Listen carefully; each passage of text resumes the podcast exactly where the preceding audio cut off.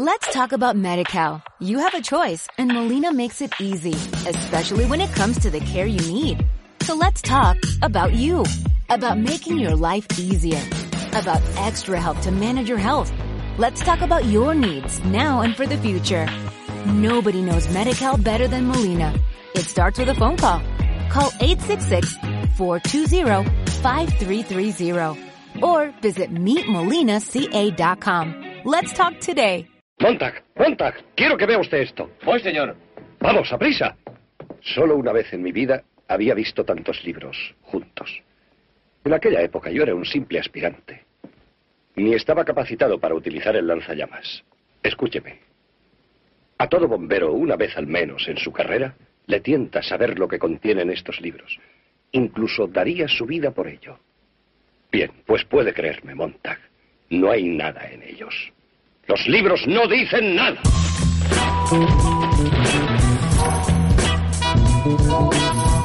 Desde la Bilboko Arte Liburu Asoka 2016, el Radio Magazine con Sony.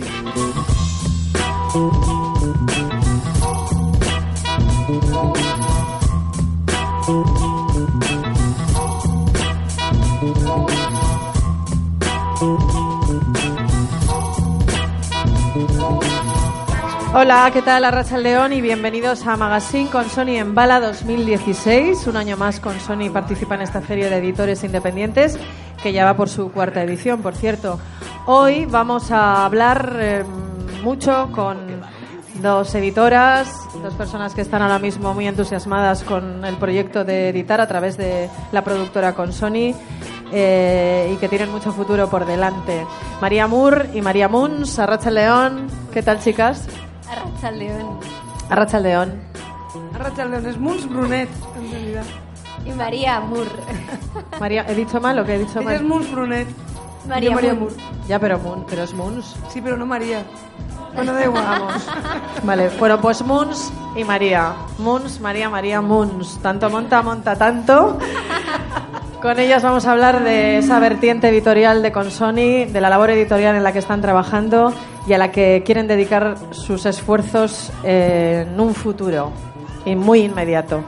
Bueno, para empezar hay que felicitaros por la efeméride de Consoni, que ha cumplido 20 años de existencia.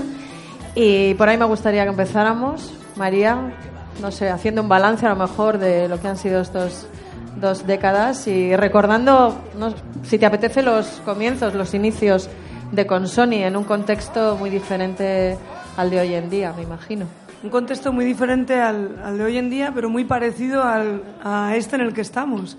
Porque con Sony empieza en una fábrica en Zorrozaurre que estaba, pues, yo creo que casi que, no sé si mejor incluso que esta, pero parecido, mejor o peor, muy parecido. Una fábrica abandonada en la península de Zorrozaurre que se llamaba Consoni. Y de ahí es de donde sale el nombre, una familia italiana que aterriza en Bilbao.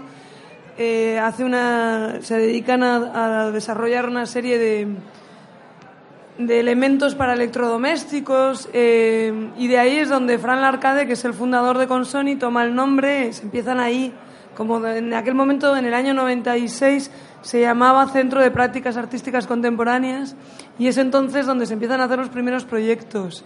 Decir que efectivamente hemos cumplido 20 años este mm, 12 de diciembre, el lunes, que marcamos la, fecha de cumpleaños, el momento en el que se registra como asociación sin ánimo de lucro por, por Frank, eh, este, este con Sony. Ha cambiado mucho, pues muchísimo, la verdad. Eh, yo entro justo cuando apenas llevaba un año y pico funcionando con Sony, en el, en el año 99.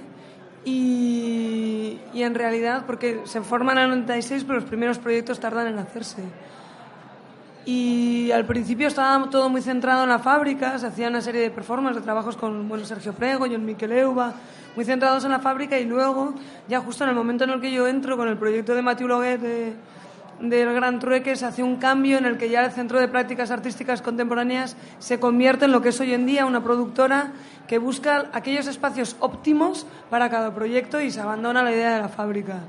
Entonces, eso es algo que hemos heredado y que, hemos, consegui- hemos seguido de- de- del legado de Frank, y luego se le han ido adaptando, evidentemente, pues el equipo ha variado mucho, han participado desde eh, Mariel Ualde, que por cierto hoy es su cumpleaños y todavía no le he llamado para felicitarle, Mariel Soriona, que no nos estás escuchando, pero da igual, Soriona, eh, María Salazar, eh, Nerea Hierve, Olaya Miranda, o sea, hemos sido eh, diferentes socias, personas eh, alimentando este proyecto y evidentemente modulándolo. Pues desde que yo estoy en la dirección de Consoni, sí que los feminismos han entrado con una fuerza mayor de lo que estaban presentes antes, en las formas de hacer, en los modos de hacer, en los contenidos. Y bueno, decir que también eh, hemos llegado a algo ahí en el ADN de Consoni está mucho lo que hemos dicho muchas veces, que es la estrategia de la pantera rosa de Deleuze y de Gattari, que es cambiar tu entorno, pintarlo de rosa, hacerlo tuyo. Y algo que está siendo muy nuestro, muy de nuestro ADN, es este formato de la radio que no puedo menos que agradecer a Alberto de la Hoz y a sus dos niñas, Yune y Alice. No, no, Ah, perdón, solo Alice, una, ¿eh? Solo una, solo una. Solo una, la otra. Ahora te corrijo yo a ti. Es una solo. Uy, pero nos queremos mucho. Eh, bueno, pues quería agradecer a Alberto, y a Alicia no le agradezco, ¿no? Que sí. A Alberto de la Hoz y a Alicia San Juan, que hemos tenido la suerte. Yo a Alicia la conocí precisamente en el primer proyecto que hice en Consoni, en el que he mencionado el Gran Trueque. Allá en el año 99, así nos conocimos. Sí. Ella fue la presentadora de ese programa. Y años después ha sido un lujo y un placer volver a contar con ella en la pública, en un laboratorio de investigación artística que nos ha llevado tres años y nos ha familiarizado con este formato radiofónico y nos ha hecho conocer a estos dos cómplices que adoramos, Alberto de la Voz y Alicia San Juan. María, yo recuerdo cuando con Sony empezó que efectivamente era una estructura que no mucha gente entendía. Han pasado 20 años y yo no sé si eh, recibes un feedback más claro en ese sentido, si sientes que efectivamente también ha habido cambios en cuanto a la percepción de estructuras como la de Consoni. Pues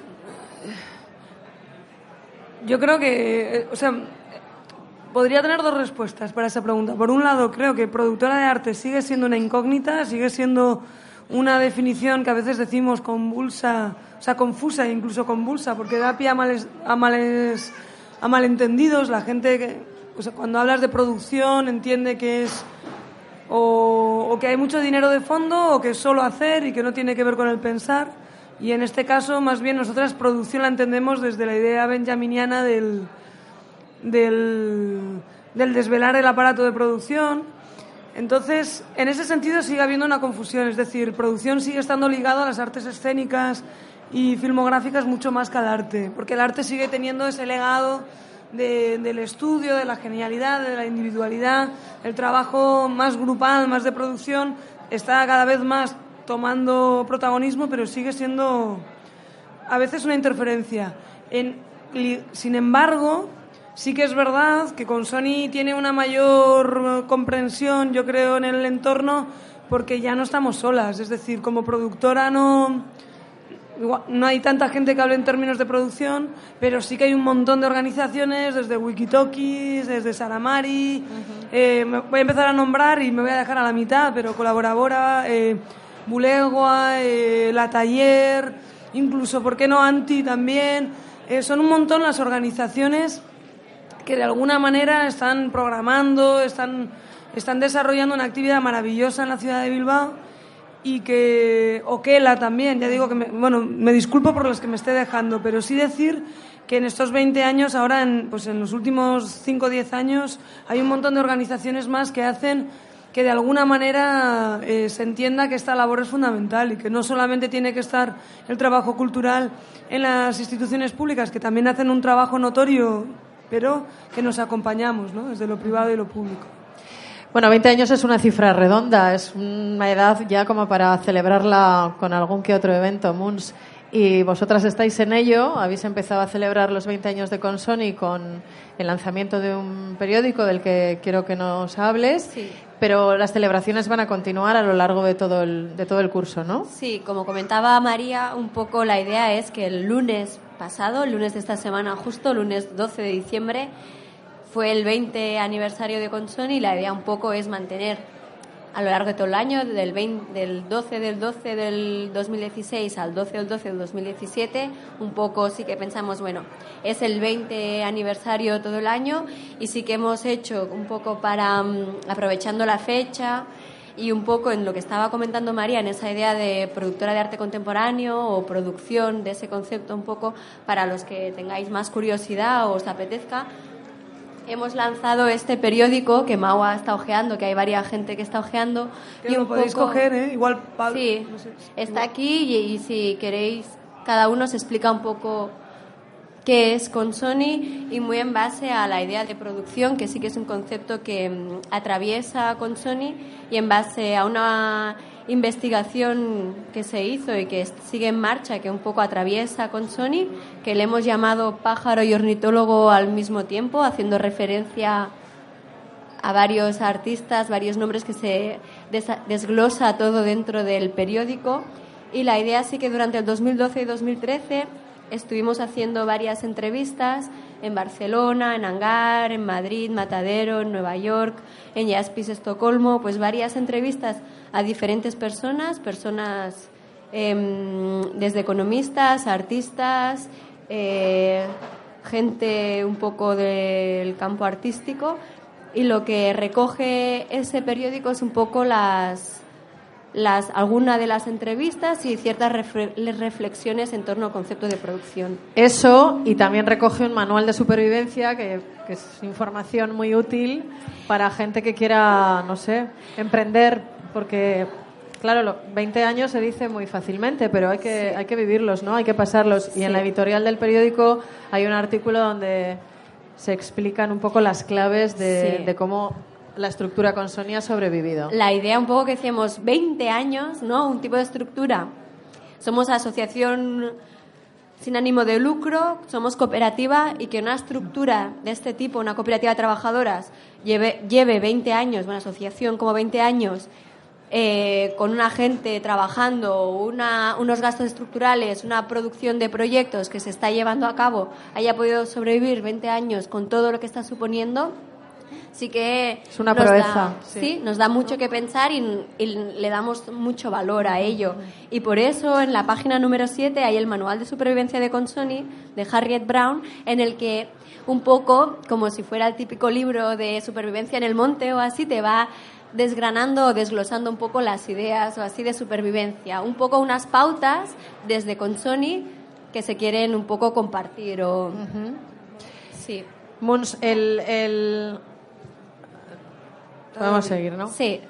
te quería decir que a lo largo de estos 20 años, bueno, esta es una pregunta para las dos realmente, a lo largo de estos 20 años sí que habéis hecho incursiones en el mundo editorial, pero es ahora cuando habéis decidido, o recientemente, que os queréis volcar al 100% en, en el proceso de editorial y en buscar autores y, bueno, sacar adelante los libros, ¿no? Que es un bien mm. muy preciado, pero poco apreciado, tristemente. ¿Por qué habéis elegido este momento? ¿Han tenido que ver los 20 años o, o qué, os, pues no sé. ha impulsado? No sé si ha tenido que ver los 20 años, ha tenido que ver un... Bueno, sí, ha tenido que ver los 20 años eh, en el sentido de, experiencia, es decir, desde que empezamos en el año, desde que se funda con Sony en el 96, el primer proyecto en el 97, 99, desde todos esos años sí que hay un momento eh, en el proyecto, en el 2006, en el proyecto de, de Irache Class Van Gorkum, en el que nos, nos dicen que quieren publicar un libro. Y sí que es verdad que en aquel momento eh, no queríamos publicar un libro como se hace muchas veces, que, se, en el arte se publican libros, catálogos, que luego se quedan en almacenes un montón de cajas almacenadas que no se sabe muy bien qué hacer con ellas. Básicamente por una sencilla razón, y es que no teníamos ese almacén para poder tener esas cajas, ni teníamos ni tenemos la capacidad económica como para poder sostener unos libros que en realidad luego no tienen una salida, ¿no? Entonces, digamos que a partir de esa intención de, publicar el primer libro, de quédense dentro y cierren las ventanas de Irache Nicolás Van Gorkum, surge la idea de que quizás era interesante generar todo un sistema de distribución para poder llevar adelante este libro, es decir, no solo publicar un libro sobre un proyecto, sino además asegurarnos que vaya a tener una vida más allá, ¿no? Eh, eso nos lleva a que evidentemente luego viene, vuelven las atracciones de Sayo a Olmo, eh, llegan otra serie de, es decir, una vez que inicias un, un- sistema que posibilita el poder eh, publicar sobre proyectos propios hace que no sea solamente es el, el proyecto que vas a publicar, sino que empieces a hacerlo sobre muchos más. Entonces, de ahí, eh, y empieza así. la- entonces, eso es lo que llamamos línea editorial de la productora. No se quiere ir de su aita. Entonces, tenemos ahora un momento dramático de, de así álgido en esta... Pero te lo vamos a cuidar muy bien, de verdad. Entonces, eh, en este momento que os decía, en el que estábamos ahí con la línea editorial, no lo llamábamos editorial, sino línea editorial de la productora, sobre todo eran libros que seguían continuando, eh, seguían alargando la sombra de los proyectos. Eso nos lleva a otra colección que es Veste, que Veste se convierte en, dar lugar, voz a otros eh, comisarios y comisarias, artistas, eh, a esa otra edad que también buscan un espacio donde publicar, que igual tienen un dinerillo para publicar el libro, pero no después para moverlo, ese dinerillo por subvenciones, etcétera. Pues en el caso de, de Soft Power que ha presentado antes María PTQK, por ejemplo, eh, compañera que además fue coordinadora del, proyecto La Pública, o sea, alguien a quien apreciamos mucho. Y, digamos, y bueno, otros muchos libros como del de Ensi Alzareo, por ejemplo, o Pablo Marte, es decir, ese Beste son lo mismo, ¿no? Proyectos, libros de proyectos como fue, como es la colección Proyectos. Y cuando estábamos en todo este jaleo surge una tercera colección que es la colección que ahora mismo es nuestra niña bonita y la colección más importante que es Paper. Descubrimos en todo este proceso, empezamos a generar todo este entramado para desarrollar libros, la distribución, todo este proceso. Empezamos a, a investigar cómo se editan libros y entre medias de todo esto descubrimos que no hay muchas editoriales que estén especializadas en crítica de arte. Es decir, te puedes encontrar, pues, Melusina, que tiene una serie de libros muy concretos, que de repente publica uno, o Periférica, que publica de repente a Valentín Roma, o Casimiro. O sea, es decir, puedes encontrar diferentes publicaciones muy específicas en editoriales de ensayo sobre crítica de arte. Pero en aquel momento no había en sí una, una editorial que se dedicara a ello. Sí que es verdad que en el proceso ha surgido Caja Negra, que tiene una colección muy específica, pero que lo que hace es traducir. Es decir, también Acal traduce grandes textos, hay traducciones, pero muchas veces estos traductores son maravillosos autores y nadie les está publicando un libro. Entonces ahí es como nos surge la intención de qué pasa con Pello Aguirre, qué pasa con, con Martí Manén, que han publicado en un montón de medios, en catálogos, en, en, eh, tienen blogs, tienen revistas, o sea, publican en revistas y no tienen un libro propio. Entonces así es como surge Paper y resulta que empieza a funcionar, empieza a gustar y eso nos lleva a la obligación de convertirnos en editorial. Entonces digamos que este año pasado bueno, ahora con la resaca de la pública, que ha sido un laboratorio de tres años que nos ha llevado mucho esfuerzo y, y- y dedicación, hemos, hemos decidido que no vamos a buscar otro proyecto grande de la productora, sino que vamos a intentar ver si conseguimos centrarnos en los libros porque nos emociona, porque nos gusta, porque vemos que funciona y porque soñamos con, con poder funcionar y ser sostenibles por una comunidad que nos, que nos ayude y que, que crea en nosotras más allá de las instituciones públicas, que creo que las instituciones públicas deben apoyar la cultura, pero si dependes de ellas demasiado, pues estás perdido, perdida. Desde luego. Bueno, una cosa que queréis también aprovechar, dada vuestra experiencia, es ese trabajo que habéis hecho a lo largo de todos estos años con artistas, trasladar esa experiencia de acompañamiento del artista que habéis hecho eh, al, al trasladarla a los, a los escritores, ¿no? Y en ese sentido ya estáis curtidas y tenéis muy claro que queréis evitar a la antigua usanza. Pero aquí hay gente muy joven que no sabe qué es editar a la antigua usanza. ¿Qué es eso? Un poco para nosotras, el propio proceso de producción en los proyectos artísticos eh, era un diálogo como continuo con el artista.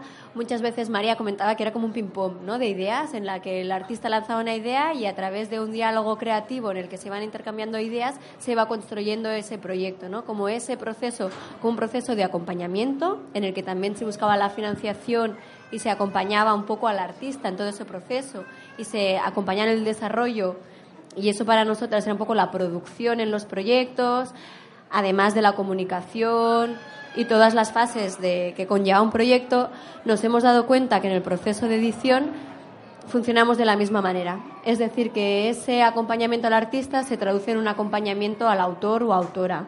¿no? Es ese diálogo que se desarrollaba, se desarrolla mediante un manuscrito, bueno, primero igual una conversación telefónica, por Skype o presencial, pero luego esa pelota que nos vamos pasando, ¿no? O que vamos que nos va lanzando el autor o la autora es un manuscrito, es un texto y no deja de ser como la misma idea en unos formatos diferentes, pero los procesos se mm, asemejan muchísimo, ¿no? No éramos conscientes al cabo ya de un tiempo que hemos visto de realmente estamos siguiendo los mismos procesos que en la producción, pero en la editorial, ¿no? Estamos desarrollando en los libros, en la forma que trabajamos en la productora, y nos han comentado eso que decías, Alicia, de que realmente esa forma que estamos haciendo de edición, precisamente Remedios Zafra nos comentaba, de que ella ha publicado varios libros y que no había encontrado ese proceso de acompañamiento y que era un proceso igual de de la antigua usanza, ¿no? Y nosotras que no provenimos, ninguna de las que conformamos el equipo no provenimos del mundo editorial. Vamos un poco ahí. Por intuición. Por intuición, sí, tentativa, ¿no? Prueba, error.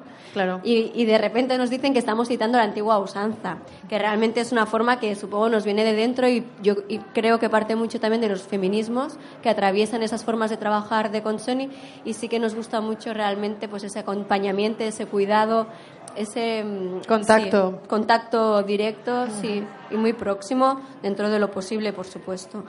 Sí. Bueno, eh, el acompañamiento al autor por un lado, pero luego hay otra parte muy importante que a ti te interesa mucho, que es la de la toma de, no sé, decisiones estéticas, de cómo va a ser el, libro, el objeto, la portada, el formato, los, las tipografías de, de las letras. Esa también es una parte Sí, que le Fundamental, ¿no? Y en la que tú especialmente disfrutas mucho. sí, yo realmente en el campo del diseño así me siento muy a gusto y de la imagen. Sí, en eso nos compenetramos muy bien con María, que María es muy textual, yo soy muy de imagen y eso es agradable, se agradece. Y a mí, bueno, a mí, a todo el equipo, porque siempre las decisiones las valoramos mucho en equipo, es decir, alguien puede aportar una idea, pero en Consoni, los que estamos en aquel momento conformando el equipo, siempre las decisiones, esa pelota también nos la pasamos dentro del equipo, que es gracioso o curioso. Y luego la idea es que para nosotras a nivel estético el libro es súper importante también, es decir, que tiene que cumplir y que eso también lo hemos aprendido con la práctica, que al principio igual no, no teníamos tan clara, pero sí que vemos que el libro un poco en el medio que luego se tiene que defender es un medio que es la librería, que se tiene que defender solo un poco y que también nos lo enseñó Gary de Belleza Infinita en sus talleres. Hacemos unos talleres en Consoni también con la idea de edición, que también es un aprendizaje para nosotras. Y la idea es que el libro se tiene que defender solo, o sea que la librería tiene que ser llamativo, se, se tiene que entender muy bien pues por fuera, ¿no? Un poco pues la cubierta, la portada tiene que ser llamativa, atractiva, el rojo es un color muy llamativo y también la contra tiene que ser leíble, el tipo de texto que hay en la contra también tiene que enganchar y luego si lleva camisa, si no lleva, ¿no? Lleva camisa, eso, que es muy bonito. Bueno, en paper o así no solemos hacer libros con camisa, pero sí que hay un libro, el de Lucy Lippard, que lleva camisa es decir, que lleva una cubierta que lo recubre, que se llama camisa, hemos ido aprendiendo los nombres exactos en ese proceso, que lo desnudas, le quitas la camisa y te aparece la cubierta o la portada, la portada típica de paper, y luego cuando le vuelves a poner la camisa, lo vuelves a vestir, te aparece la cubierta original al libro que te remite. Es un poco la idea. Y quizá María, y hay Tú también es, un fuerte que tú tienes, el de la comunicación, el de sí, el de la distribución, el de la difusión de, de lo que con Sony genera y en esta parte de la edición ahí sí que te toca un poco cargar en el buen sentido con esta con esta parte quizá menos atractiva, ¿no? O, es también muy creativa. En realidad es muy creativa, sí. Yo creo, siempre hemos dicho en Consoni que tanto la comunicación como la financiación son procesos que deben ser comunicativos, o sea, que deben ser, perdón, creativos y que deben ser incluso ideológicos. Es decir, que se tienen que pensar tanto como se piensa la camisa, la portada, como se piensan los contenidos, también se tiene que pensar cómo se distribuye, por dónde, dónde queremos estar, cómo queremos distribuir, si queremos estar con una distribuidora, si no queremos, qué porcentajes. Toda esa investigación también es importante. Decir además que el equipo que mencionamos todo el rato y en la actualidad se compone por Arcaiz Cholea, eh, que se encarga mucho del tema de la distribución, Iñaki Landa, que se encarga mucho de la comunicación, y ahora también están con nosotros Alicia Ruiz y Pablo Martínez, y hasta hace nada Sandra Muchastegui, la que hemos mencionado María Petecuca. Es decir, que sin todo este equipo sería difícil hacer todas estas labores que desarrollamos y que entre todos y todas, como decíamos, cada idea se pone en tela de juicio. Y es verdad que, como decíamos también, desde que somos línea editorial, editorial, han cambiado mucho las tomas de decisiones, han cambiado mucho los objetos y ha cambiado mucho la comunicación y la distribución. Es decir, antes la distribución nos importaba, pero ahora, por ejemplo, eh, asegurarnos que el librero o la librera conozca los libros, saber cómo pueden, eso es, cómo se puede mover un libro en la librería, cómo se puede defender solo, cómo puede, pues eso, yo qué sé, desde dónde tiene que estar el título, que luego se vea, que cómo va a estar en el escaparate, una serie de cosas que en el mundo del arte, como se hacen catálogos que luego no tienen una intención de llegar a una comunidad, sino una intención más bien de tarjeta de presentación, no se contemplan casi nunca. Pero luego ahora tenemos pues un asesor editorial, Chechu Barandiarán, que nos ayuda con todas estas cuestiones. Hemos hablado mucho con Blas de, de Traficantes de Sueños.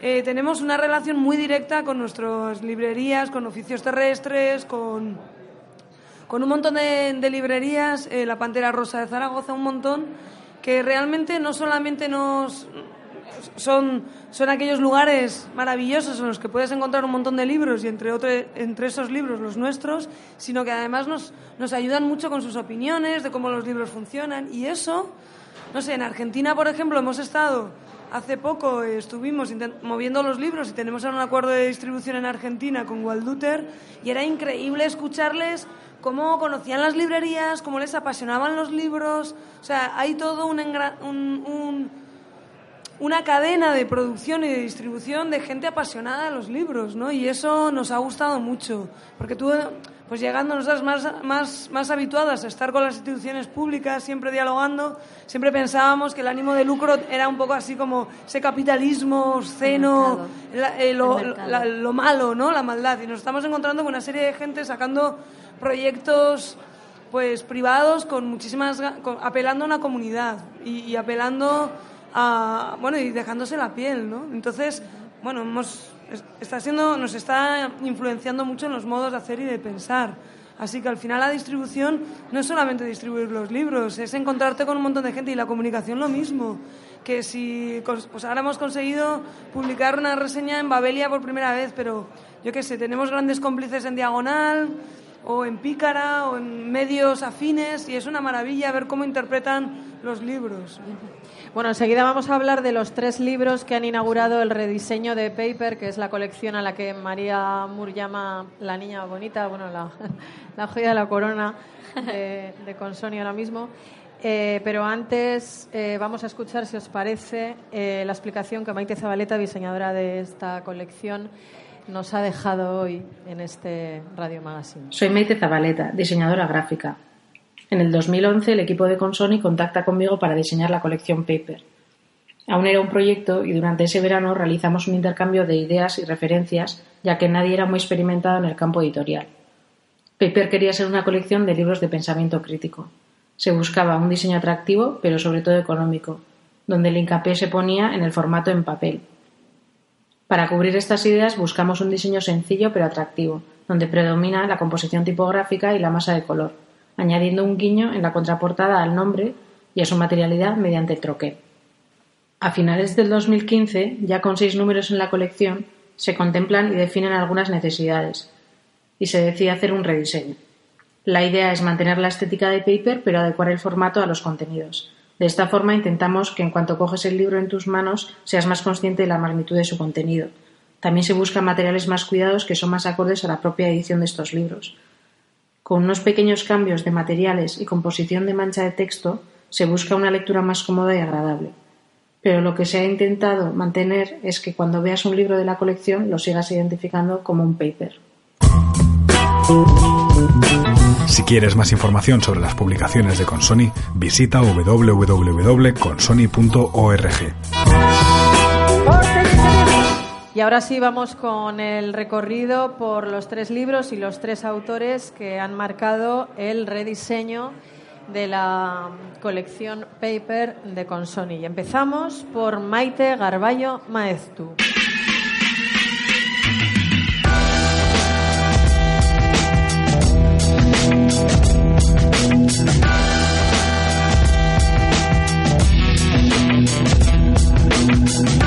Cuerpos que aparecen, performance y feminismos en el tardofranquismo de Maite Garballo Maestu. Bueno, habría que empezar contando a la audiencia quién es esta autora y cómo os acercasteis y por qué a, ella y a, su, su libro. Pues Maite es, feminista, investigadora y escritora. En la actualidad está viviendo en, en México porque está trabajando en la Universidad Nacional Autónoma de México y además también ella es editora de, una, de la revista Pipa, entre otras muchas cosas. Y la verdad es que eh, contactamos, bueno, siempre hemos estado en contacto con ella, es decir, es alguien muy próximo, como, como lo han sido muchos otros autores, autoras con los que hemos publicado, y era alguien que además lleva mucho tiempo analizando la performance y, y el desde el feminismo y nos parecía, su tesis doctoral ya venía sobre estas temáticas, nos parecía que era pertinente publicar ese libro y, darle la oportunidad de publicarle ese primer libro, ¿no? que pocas veces se dan estas oportunidades a los autores noveles. Bueno, pues Maite Garballo ha tenido la deferencia de dejarnos un apunte de voz explicándonos pues eso, ¿qué es Cuerpos que aparecen, performance y feminismos en el tardofranquismo? Vamos a escucharla. Este libro es un ejercicio crítico de recuperación y relectura de algunas prácticas de arte de acción que tuvieron lugar durante los últimos años de la dictadura e inmediatamente después de la muerte del dictador. Se centra en el análisis de las implicaciones de la presencia del cuerpo del artista. El objetivo es citar, hacer aparecer estas acciones y estos cuerpos aquí y ahora para que puedan ser repensados desde distintos posicionamientos críticos que contribuyan a cuestionar el relato de la historiografía del arte español contemporáneo. Y su relevancia es precisamente este cuestionamiento traer al aquí y a la hora estas prácticas performáticas en un país en el que no ha habido rupturas implica problematizar la historia del arte oficial y dar cuenta de que se realizaron toda una serie de acciones en los bordes del espacio dictatorial, Implica también proponer genealogías feministas propias de nuestro contexto para no tener que recurrir siempre a modelos foráneos e implica, en general, una relectura situada, feminista y politizada de la historia del arte contemporáneo. Como feminista que estudió historia del arte, me sorprendió y me indignó la ausencia total de mujeres artistas y de lecturas feministas en la carrera. Así que desde que era estudiante empecé a investigar por mi cuenta los trabajos de artistas mujeres de otras épocas y también a leer a las teóricas y críticas del arte que hablaban desde posicionamientos feministas. En este sentido, mis primeros referentes eran fundamentalmente foráneos, sobre todo anglosajones. Pronto empecé a preguntarme qué había ocurrido en el Estado español, donde las mujeres artistas tampoco aparecían en el relato oficial de la historia del arte ni en los libros. Y así fue como, hablando con investigadoras feministas interesadas en estas cuestiones, empecé a descubrir los nombres de artistas como Fina Miralles, Ángel Ribé, Eulalia Grau, Esther Ferrer, que era más conocida, etc. Conseguí sus contactos, las conocí, con algunas de ellas establecí relaciones personales, conocí sus trabajos en profundidad, y entonces me di cuenta de la relevancia que tenía la puesta en escena del cuerpo femenino en el espacio público dictatorial para poner en jaque las construcciones corporales y de género heredadas del nacionalcatolicismo, y decidí pensarlas desde ahí. Se abrió un mundo de posibilidades. Podría decir que estas performances citan un periodo reciente de la historia, bastante ocluido, al menos dentro de la historiografía oficial del arte contemporáneo en el Estado español. Citan y traen al momento presente toda una serie de prácticas performáticas que trascienden la pretendida división entre lo estético y lo político, yo leo estas performances como estrategias estéticas, que tuercen la lengua para proponer nuevas imágenes y nuevas formas de ver que se convierten en prácticas de resistencia frente al poder. Estrategias estéticas que hacen posible fundar nuevos lugares desde los que se puede proponer lo impensable en otros, estrategias de construcción del cuerpo y de la subjetividad en espacios marcados por la censura y la obligatoriedad del silencio. La presencia del cuerpo, su puesta en escena a través de fragmentos y metonimias, hacía aparecer algunas cuestiones que no podían desvelarse de modo directo. Los cuerpos que aparecen, finalmente, citan y hacen comparecer otros cuerpos, los cuerpos que desaparecieron durante la guerra civil y la dictadura, los cuerpos femeninos moldeados e invisibilizados por el nacionalcatolicismo, los cuerpos castigados por no adecuarse a las normas de sexo y género.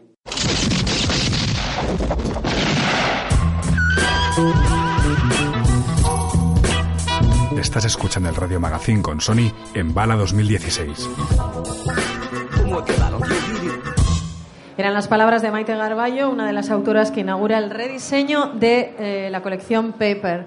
Eh, aquí en este libro, Mons, hay un trabajo importante de documentación. Habéis documentado con fotos y con imágenes de algunas performances.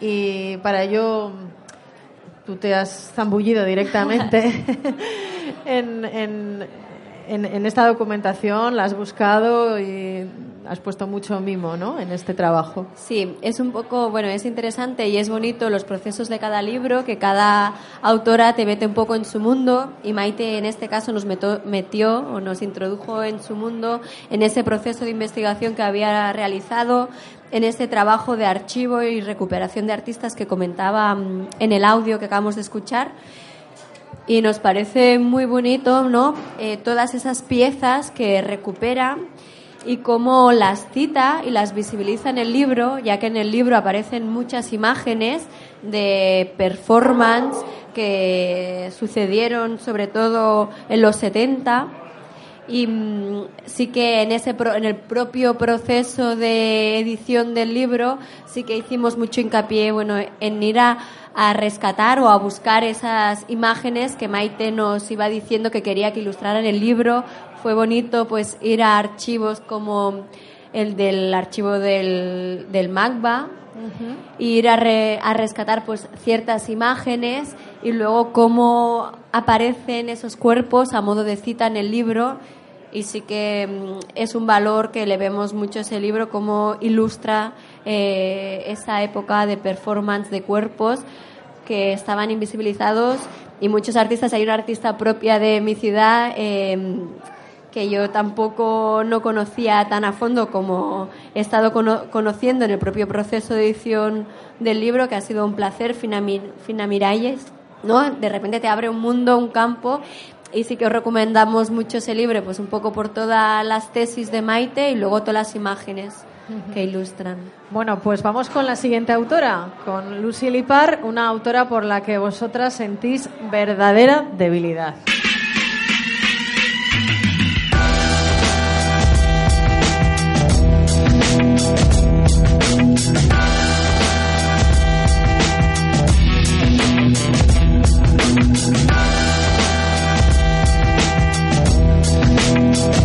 Lucy Lipar y autora del Yo veo tú significas decía que es una autora por la que ambas sentís auténtica debilidad, pero también por otro lado es una autora a la que estabais predestinadas de alguna manera. Y ahora nos va a explicar María por qué. Por lo menos hay dos razones por las que estabas predestinada a encontrarte con Lucy Lipar. Todo lo hemos comentado antes. Ahí. Sí, una de las razones está en en Nueva York. Cuéntanos, tú antes de, publicar este libro, mucho antes, muchos años antes, ya tenías un catálogo de Lucy Park firmado por ella. Ya, ¿No? sí, ese es un secreto que os voy a contar ahora que no me escucháis, que no me oye nadie, así entre nosotros en la intimidad. Decir que el, el libro de Six Years, de, de, desmaterialización del objeto de arte, que es como el libro más conocido de Lucy Lippard, que probablemente es es una Biblia para todos aquellos y aquellas que, que, hemos investigado el arte más allá del, del, objeto expuesto en un espacio expositivo. Eh, digamos que este libro era referencial para Consoni desde hace muchísimo tiempo, tanto para Frank como después para mí. Y, tuve la oportunidad de estar en Nueva York, en el Museo Brooklyn, cuando hacían una exposición en la que estaban, o sea, eran como al revés de lo que se suele hacer. En vez de de un catálogo sobre la exposición, en ese momento estaba la exposición que ilustraba este libro. Y la verdad es que para mí era pues un poco así como ¡wow! ¡Qué guay! ¿no? Tener la oportunidad de poder ver esa exposición que me pareció maravillosa. El momento en el que llegué, llegué a comprar el catálogo, me dijeron, oye, tenemos el catálogo firmado por Lucy Lippard. Yo dije, no, hombre, pero esto es en contra del, del fetiche del objeto de arte, es en contra de la fetichización. Eh, bueno, vale, pero lo quiero firmado. Me lo llevé firmado ahí toda emocionada diciendo, mierda, esto es una contradicción, pero da igual, tengo un libro firmado por Lucy Lippard. Y, años después de aquella anécdota, eh, cuando ya estábamos pensando en Consonic íbamos a hacer traducciones que, que, que queríamos combinar autores noveles como noveles en el sentido de que no han publicado ningún libro, pero como hemos dicho antes, eh, muy duchos en la tarea de, de- escribir, como Pello Aguirre, como Martí Manén, como Maite Garballo, como Jaime Cuenca. También nos parecía que llegaba el momento a combinarlos con otros autores autoras que llevan publicando más tiempo y combinarlos con traducciones de textos muy difíciles de conseguir. Y ahí es donde de repente nos llegó un email de Paloma Checa Gismeros que nos dijo, "Mm, tengo este libro traducido de Lucy Lippard, glin, glin, glin, glin, que, es la única novela que esta crítica de arte ha escrito y a ver si os interesa publicarlo. Entonces intentamos disimular nuestra alegría, no nos vio dar saltos eh, a Muns y a mí, pero la verdad es que nos alegró mucho la posibilidad. Entonces analizamos el libro, lo leímos, conocíamos ya de la novela porque nos habían hablado de ella Bea Espejo y Martí Manén, con lo cual nos hizo muchísima ilusión. Bueno, pues has mencionado a Paloma Checa Gismeros, que es la persona que ha traducido este libro. Ella es investigadora y crítica de arte y también nos ha querido dejar hoy una nota de voz. A ver qué es lo que nos cuenta. Yo veo, tú significas. Es una novela experimental escrita por Lucy Lippard. Se reimprime hoy con Consoni, 44 años después de su conclusión en 1972 y unos pocos menos desde que la editorial feminista Chrysalis de Los Ángeles la publicó por primera vez en 1979. El libro es un documento clave de la transformación de su autora, Lucy Lippard, en su migración desde la vanguardia conceptual neoyorquina hacia una comprometida y politizada práctica como curadora y crítica de arte feminista.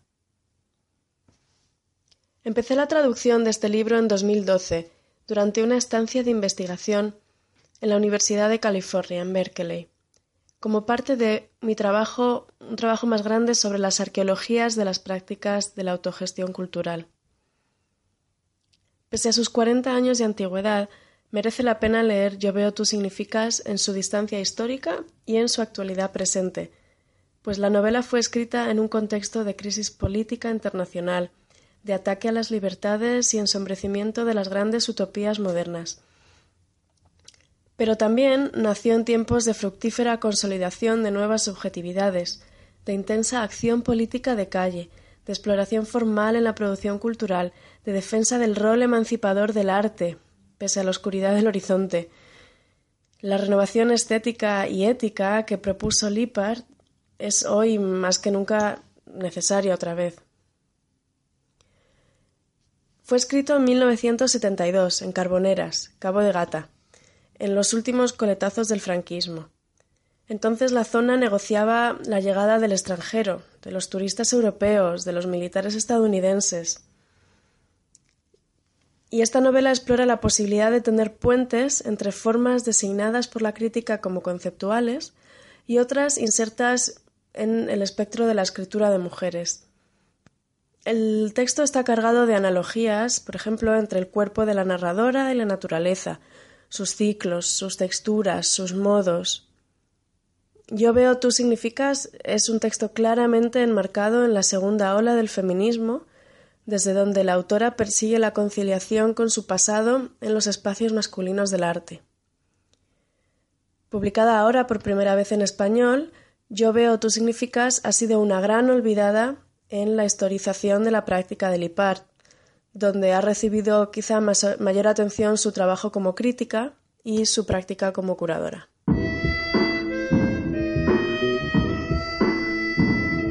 Bala. Bala. Me encanta ese bala. Sí, es muy. Bala. Es que se te abre la boca diciendo bala. bala. Bueno, eran las palabras de Paloma Checa Gismeros, traductora del Yo veo tú significas. Muns eh, habíamos pactado antes que leyera un fragmentito del libro y ella ha seleccionado con mucho cuidado unas líneas muy concretas. Sí, y mm, igual como vamos un poco justitas o así de tiempo, hemos hecho un cambio así y leeremos un mini fragmento. Así dejamos el libro como más, pero un apunte que hace Patricia Mayayo sobre el libro que aparece en la contra de la publicación y os lo vamos a leer para abrir las ganas. Vale, venga, adelante. Eh, bueno, comenta Patricia Mayayo, deslumbrante novela collage, yo veo tú significas, podría verse también como la historia de la salida del armario feminista de su autora. Lucy Lippard evoca con certera y dolorosa sensibilidad la cara oculta de los años de la contracultura cultura y la llamada liberación sexual. Ahí lo dejamos. Muy bien. Bueno, pues y ahora vamos con otro autor que yo creo que es uno de esos autores, bueno, sus trabajos, sus libros, que es un regalo perfecto para estas Navidades. Suena un poco corte inglés, pero es que de verdad lo pienso así, os lo digo con el corazón en la mano. Es muy apetitosa la propuesta de Pablo Elguera, que es un, un, artista que hace unas viñetas inspiradas en las viñetas del New Yorker, pero el contenido de estas viñetas está dedicado con mucha sorna, con mucha ironía, al mundo del arte, ¿no? María. Sí, totalmente. O sea, en realidad Pablo Elguera, en el mismo prólogo de eh, el libro que hemos publicado viene con un prólogo de Octavio Zaya que dice que es un artista que está continuamente moviéndose porque realiza un montón de prácticas complementarias. Eh, ha trabajado un montón de cuestiones de pedagogía. Él es además el responsable de las eh, programación eh, de los programas culturales del MoMA. Es un artista que ha desarrollado un montón de facetas, de formatos y entre otras estas viñetas. Y son unas viñetas muy certeras en las que efectivamente, como tú bien has dicho, eh, sobre todo en este caso se centra en el mundo del arte, ¿no? Y creo que poco más, igual escuchamos. Igual escuchamos, pero antes quiero decir una cosa. El libro no ha llegado a tiempo, porque estas cosas ocurren, pero sí han llegado a tiempo unas bolsas muy bonitas donde eh, está impresa una de las viñetas. Son unas bolsas que podéis adquirir si queréis después. Y también ha llegado a tiempo la nota de voz de Pablo Helguera. Espera. que las bolsas están hechas maravillosamente por Bilbotex, que nos las ha hecho rapidísimas y que son una de las viñetas, como decimos, dedicadas a Bala, que dicen lo que, lo que son dos arbolitos, como veis, aquí dos arbolitos con una carita triste, así mirándose el uno al otro. ¿Lo veis? Gorka, ¿lo ves tú que pones ahí cara de... ¿Sí? ¿Ves los arbolitos?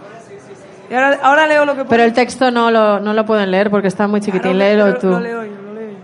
Ay, a mí lo que más me aterra es convertirme en un catálogo de exposiciones con ensayos académicos que nadie va a leer jamás. Saul Steinberg, quien considero el caricaturista más importante del siglo XX, dijo en algún momento, todos dibujamos de niños, yo simplemente nunca dejé de dibujar. Yo he vivido una situación similar. De niño en la escuela en México siempre se me identificó como el artista, Dado que muchos compañeros y compañeras de clase en la escuela me pedían que les hiciera dibujos, comencé a los 10 u 11 años una compañía de nombre Dibujomex, cobrando unos 5 pesos por dibujo. Como nunca he sido buen negociante, el proyecto no llegó muy lejos, pero aún así seguí dibujando. En mi adolescencia, cuando comencé a adquirir conciencia de que debía de estudiar arte de forma profesional, mi interés era hacer arte serio, entre comillas, lo cual para mí significaba ser muralista. Pasaron los años, durante los cuales me fui a estudiar a Chicago. Comencé a involucrarme con el arte acción, el arte conceptual y el performance. Si bien seguía haciendo caricaturas, estas eran exclusivamente para mi familia y amigos muy cercanos, pero no para el público, pues las caricaturas que hacía no me parecían arte serio, por decirlo de alguna manera. Pasaron unos 20 años. Con la aparición de las redes sociales y al ver que las fotos que se colocaban en Facebook y espacios similares eran imágenes que se veían por escasos segundos, tuve la ocurrencia en algún, momento de poner un dibujo. Los primeros los subí el 10 de junio del 2008. Las viñetas estaban inspiradas en el tipo de ilustraciones de la revista New Yorker, por lo general consistentes en una imagen con un pie de foto. La única diferencia es que estos dibujos, en vez de estar dirigidos a un público general, se dirigían a un público versado en el puno del arte y en sus perversidades, excentricidades y contradicciones, hablando de aquellas cosas que muchos de nosotros que vivimos en este medio pensamos, pero sobre las que rara vez hablamos. Nunca imaginé el tipo de aventura al que me llevarían los Artuns, ni consideré las distancias que cruzarían por las redes sociales, desde Hong Kong hasta Cairo, desde la Patagonia hasta Noruega. Ocho años después he producido casi un millar de estas viñetas que continúan viajando y siendo publicadas y compartidas, cruzando fronteras físicas, lingüísticas, culturales. Me enorgullece en particular que lleguen a lugares remotos y que tengan sentido para aquellos que se encuentran ahí. Siempre he dicho que el mundo del arte tiene un problema con el humor. Aceptamos el sarcasmo y la ironía como características de la posmodernidad, pero el humor en sí no lo podemos admitir como una estrategia. Por otra parte, no abandonamos las jerarquías del arte, construidas por una extrema solemnidad aparentemente necesaria para defender la relevancia del arte contemporáneo e impedir que el público lo invalide o lo vea con escepticismo. Pero el humor no tiene por qué ser exclusivamente la burla superficial. Existe una fina y larga tradición de la sátira que siempre me ha inspirado. Y en casos como Steinberg o Kino, el dibujo humorístico abre la ventana a una reflexión más compleja, que a veces puede ser existencial, filosófica, política o incluso metafísica. El significado del dibujo está en lo que se piensa 20 segundos después de haberlo visto, y si ya no se está viendo, quizá no signifique nada. Pero de cualquier manera, para mí, los cartoons tienen un cierto ritmo de lectura en ese sentido, y en este mundo en que la comunicación se ha atomizado por fracciones de segundo, una de las respuestas lógicas para mí fue producir estas imágenes inmediatas que se puedan absorber en cuestión de segundos y que tengan la posibilidad de quedarse en la memoria para dar paso a la reflexión.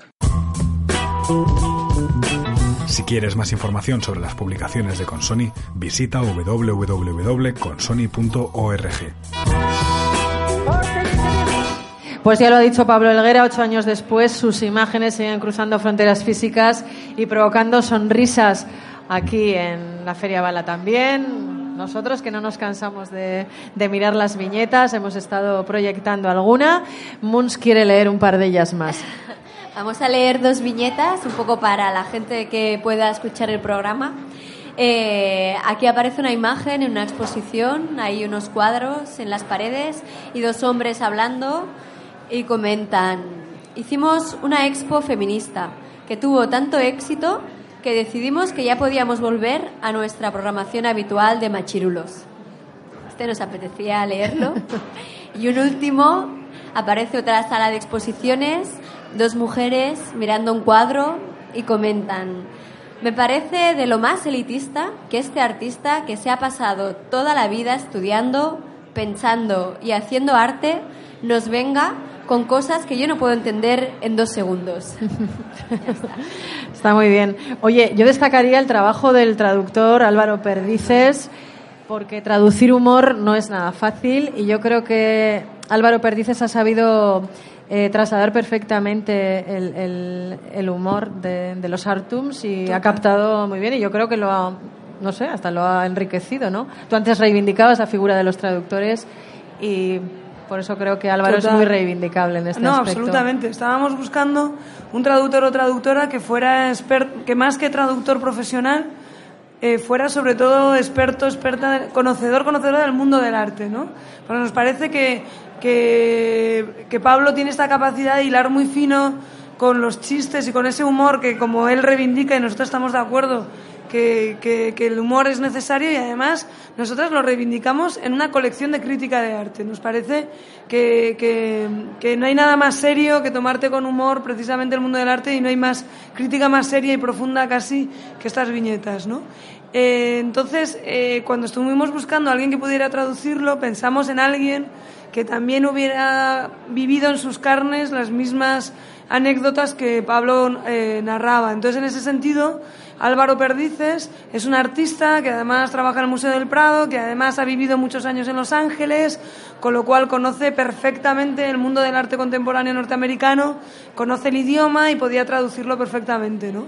Y decir que le acompañó a Álvaro Perdices el traductor profesional Fernando Quincoces, que asimismo también ha sido el corrector de la traducción de Palomache Cajismeros en el libro de Lucy Lippard, ¿no? que Fernando es un cómplice habitual nuestro y, es decir, si bien trabajamos los libros a veces con personas que no son ni traductores ni traductoras profesionales, como es el caso de Paloma y de, y de Álvaro, porque creemos que le da un matiz a la traducción, algo de, de vivencia, que si no es difícil aportar, sí que luego lo acompañamos de, de, profesionales del medio de la traducción o de, de la corrección, como es el caso de, Fernando Quincoces o de Sonia Berger, que siempre nos acompañan en nuestros libros ¿no? y que son profesionales a los que les agradecemos mucho su trabajo.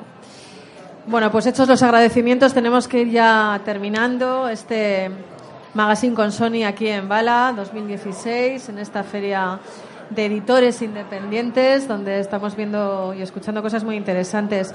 Eh, antes de marcharnos, María, yo creo que estaría bien hacer una mención a esa vertiente más comercial, ¿no? Y animar a la gente a que se suscriba si quiere adquirir vuestros libros, porque es más barato, entre otras cosas. Básicamente, sí. Tenemos un sistema de suscripción a los tres últimos libros, al de Maite Garballo, Lucy Lipar y Pablo Elguera que sin moverte de casa te los llevamos directamente a tu casa, los gastos de envío gratuitos, por 50 euros te puedes suscribir en la web y recibes los tres libros, pero si te mueres de ganas de conseguirlos, pues también los tienes aquí en la feria, que es 18,50 el de Maite Garballo, 24 euros el de Lucy Lipar y 19,50 el de Pablo, que cachis en la mar, no lo puedes conseguir aquí en la feria, pero que tenemos esta maravillosa bolsa que os contábamos que la vendemos por 8 euros, para al menos abrir el apetito y que ya que no hemos llegado con los libros tengamos la, la, bolsa.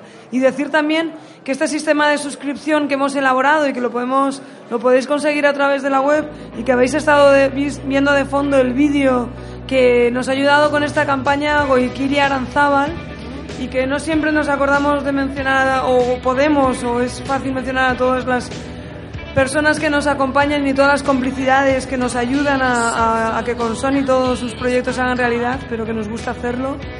Y que, y que nada más, yo creo que os animamos que si nos ayudáis, que al final eh, comprar y adquirir los libros de Sony es demostrarnos que hay una comunidad que nos avala y que nos ayuda a seguir eh, produciendo contenido crítico, que eso es lo que al fin y al cabo queremos hacer. Bueno, empezábamos esta charla con vosotras hablando del 20 aniversario de Consoni y de las ideas que vais teniendo para celebrar este redondo aniversario. Y mañana, Moons, eh, en la sede de Consoni va a tener lugar un concierto de las Moonshaker, un grupo de chicas, una banda de rock. Estamos escuchando una canción de fondo a las 7 de la tarde en la sede de Consoni. Y además creo que tienen preparada pues una canción, vamos, dedicada, hecha expresamente para este aniversario, ¿no? Tenemos una sorpresa y nos han dicho que como regalo de aniversario, de cumpleaños, nos han preparado una canción para con Sony y mañana tendremos la oportunidad mañana a las 7 de la tarde, eh, calle Conde de Mirasol, esquina Cortes, a las 7 dentro de Gauirequia, que está organizado por Sarean, pues tendremos el placer de escuchar a Moonshakers, concierto de oficina. Bueno, también podemos escucharlas ahora para terminar la emisión de hoy. Es que damos pasos a Yo Eso estamos ahí, ya tendrá ganas de entrar. No os, perdáis lo, no os perdáis lo de Sayoa, que va a estar muy bien. Eh, muchas gracias de nuevo por estar aquí, por escucharnos, por ayudarnos y larga vida con Sony y a vuestros sueños editoriales. Ojalá se cumplan. De verdad, Aur, María, Ricasco. away.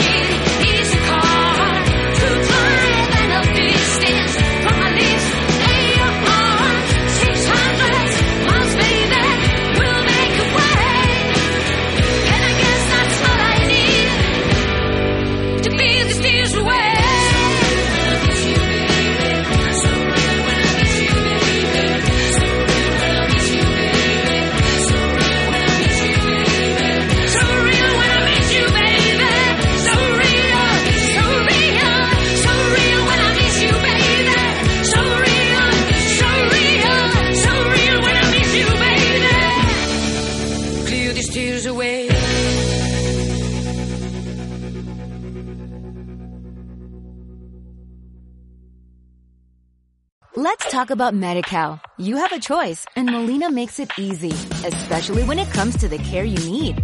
So let's talk about you, about making your life easier, about extra help to manage your health. Let's talk about your needs now and for the future. Nobody knows MediCal better than Molina. It starts with a phone call. Call 866-420-5330 or visit meetmolinaca.com. Let's talk today.